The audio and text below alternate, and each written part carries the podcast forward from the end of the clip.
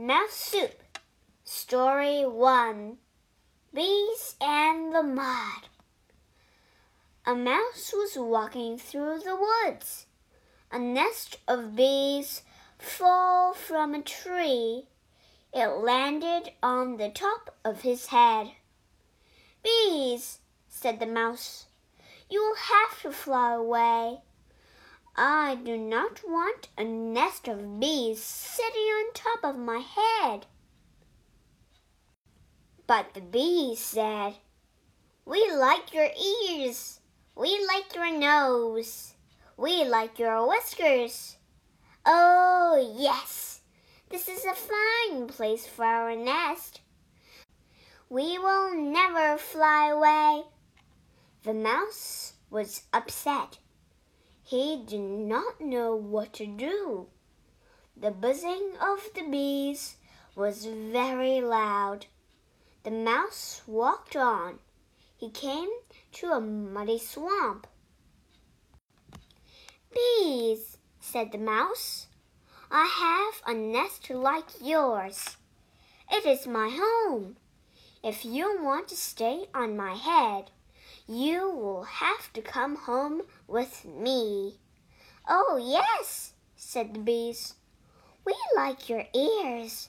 We like your nose. We like your whiskers. We will be glad to come home with you. Very well, said the mouse. He stepped into the mud, up to his knees. Here's my front door, said the mouse. Oh, yes, said the bees. The mouse stepped into the mud up to his waist. Here is my living room, said the mouse. Oh, yes, said the bees. The mouse stepped into the mud up to his chin. Here's my bedroom, said the mouse. Oh, yes, said the bees. And now I am going to sleep, said the mouse. He ducked his head under the mud. Oh no, said the bees. We like your front door.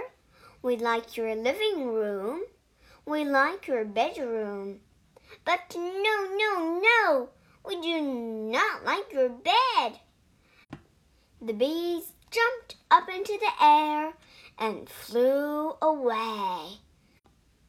The mouse went home to take a bath. 在这个故事里，我们学五个单词。第一个单词 weasel，w e a s e l，weasel，黄鼠狼。第二个单词 W H I S K E R S whiskers 胡须。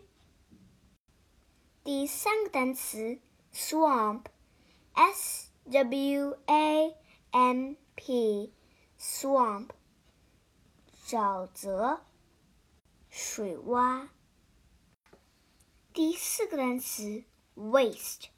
W A I S T，waist 腰。第五个单词，chin，C H I N，chin 下巴。